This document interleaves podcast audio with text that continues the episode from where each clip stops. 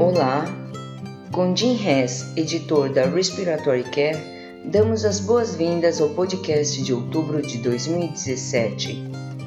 O artigo de escolha do nosso editor é de Krawick e colaboradores que discutem os desafios da implementação de um protocolo dirigido pelo terapeuta respiratório de respiração espontânea em uma UTI pediátrica.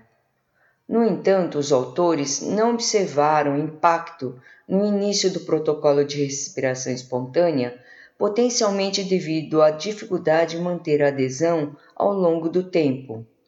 Os autores, Krawick e colaboradores, concluíram que o uso do protocolo dirigido pelo terapeuta respiratório requer mais estudos. Hartmann e Di Blasi sugerem que para a maioria dos pacientes intubados, um protocolo padronizado pode equilibrar os riscos de extubação precoce com os riscos de prolongar o curso do ventilador. No entanto, o uso de protocolo de respiração espontânea em UTI pediátrica é uma pequena parte do protocolo de desmame do ventilador. Callet e colaboradores avaliaram o impacto da etiologia da SARA sobre a fração de espaço morto. Callet e colaboradores também determinaram se a gravidade da SARA classificada por Berlim correspondeu com as mudanças no espaço morto e acharam que a magnitude das mudanças no espaço morto variou conforme a etiologia da SARA, assim como a mortalidade. Somente na Sara leve, o espaço morto falhou em distinguir sobreviventes de não sobreviventes.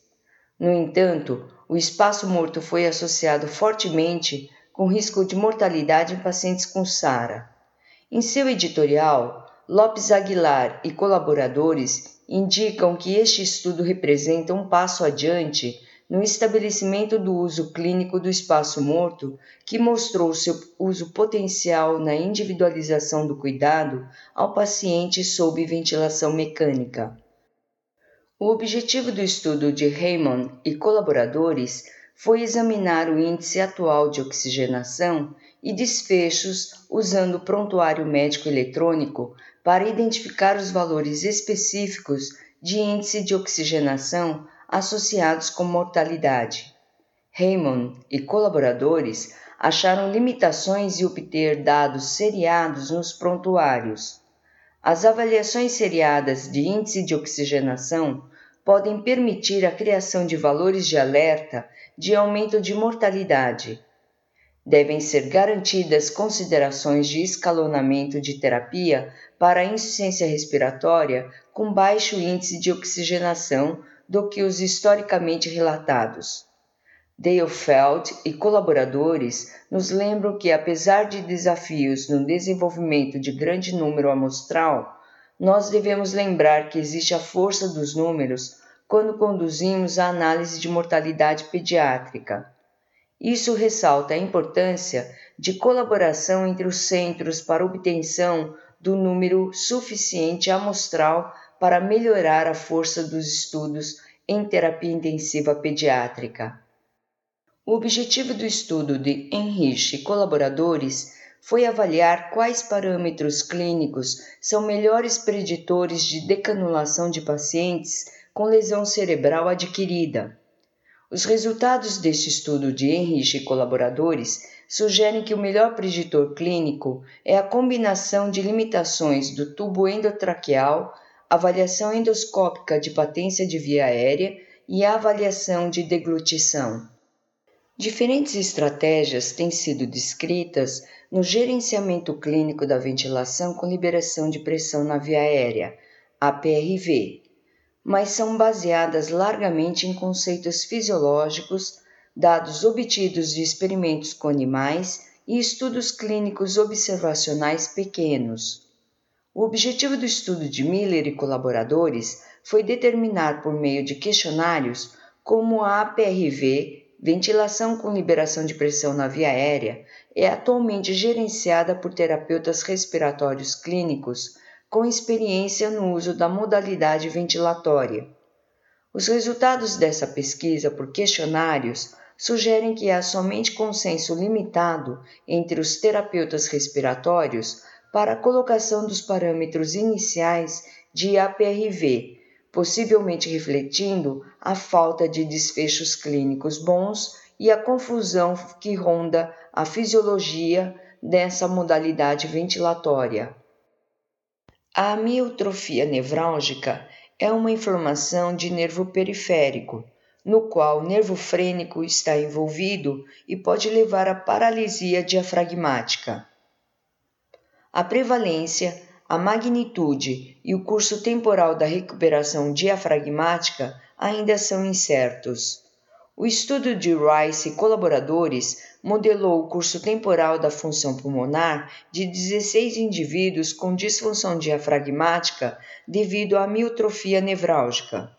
Os autores encontraram que 69% dos indivíduos experimentaram recuperação da função pulmonar e da força muscular diafragmática, mas de forma lenta e que ainda pode ser incompleta.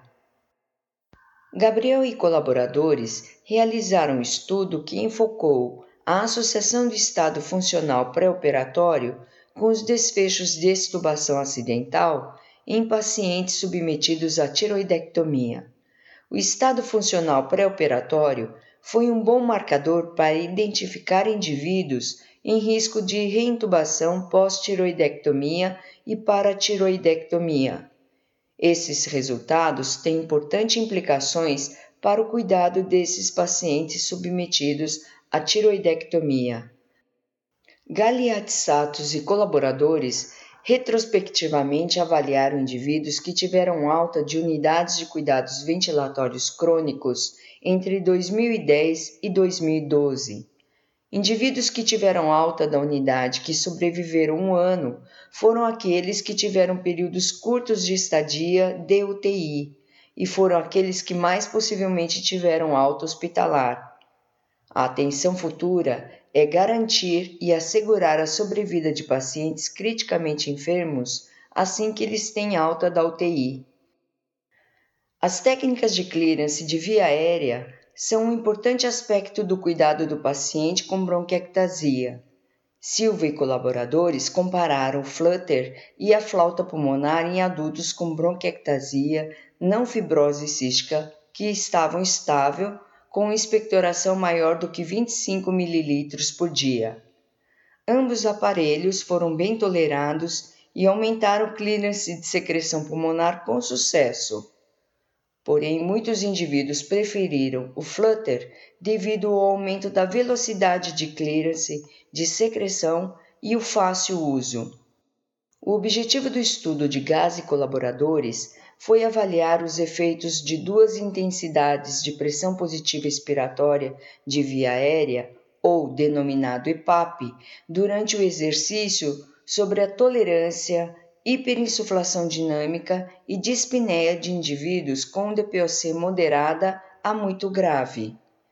A aplicação de EPAP de 5 cm de água ou de 10 cm de água durante o exercício causou uma redução progressiva na tolerância ao exercício em pacientes com DPOC de moderada a grave, sem melhora na dispneia e hiperinsuflação dinâmica em duração de exercício equivalentes.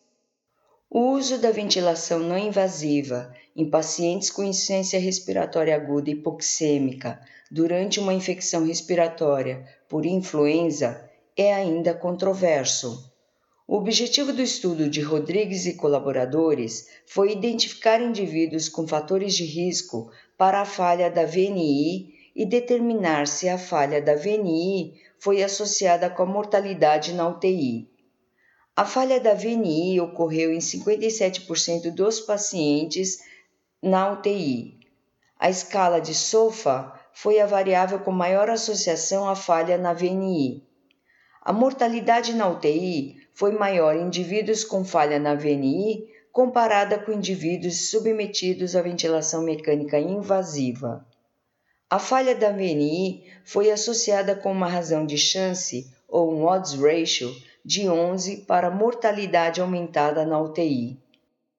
Neste mês de outubro de 2017, nós publicamos na revista Respiratory Care uma revisão de desenho de tubo endotraqueal e pneumonia associada ao ventilador, e uma outra revisão sobre a variação da definição de ventilação mecânica prolongada. Nós publicamos dois artigos do simpósio Novos Horizontes de 2016, sendo que o primeiro artigo relata os efeitos tóxicos e os potenciais benefícios terapêuticos associados com a inalação de monóxido de carbono. O segundo artigo relata a aerossol terapia durante a ventilação mecânica. Nós também temos o prazer de publicar nessa edição da Respiratory Care os resumos do Open Forum a serem apresentados no Congresso Anual de 2017 da American Association for Respiratory Care, que acontecerá em Indianápolis. Esperamos vocês lá! Para receber o conteúdo deste podcast e de podcasts anteriores da revista, por favor visite nosso website em www.rcjournal.com. Você também poderá se inscrever no nosso website para receber os podcasts de futuros volumes da Respiratory Care.